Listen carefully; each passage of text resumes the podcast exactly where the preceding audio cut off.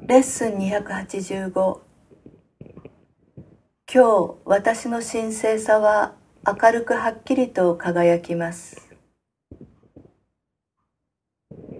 今日私は神から喜びだけが自分に訪れることを期待して喜びとともに目覚めます。そうしたものだけが来ることを頼みそれは私が送り出す思いに応じて訪れるということを自覚します。そして私が自分の清らかさを受け入れた瞬間から私は喜びに満ちたことだけを求めるようになるのです。狂気が去って代わりに神聖さを受け入れるなら私にとって苦痛は何の役にも立たないからです。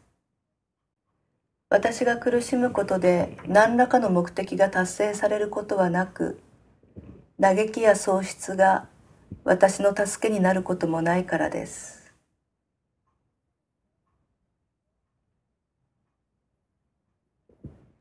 父よ私の神聖さはあなたのものです。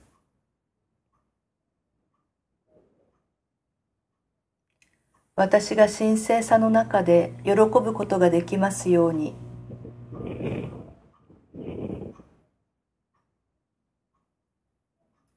許しを通して正気を回復できますように。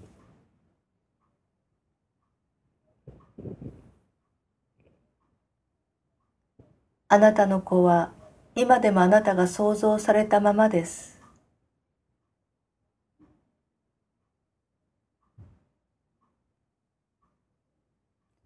私の神聖さは私の一部でありあなたの一部でもあります。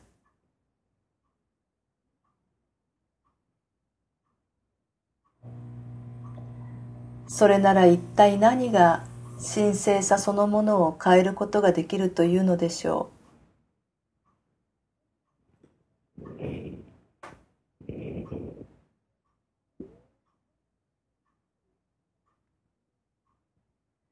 今日私の神聖さは明るくはっきりと輝きます。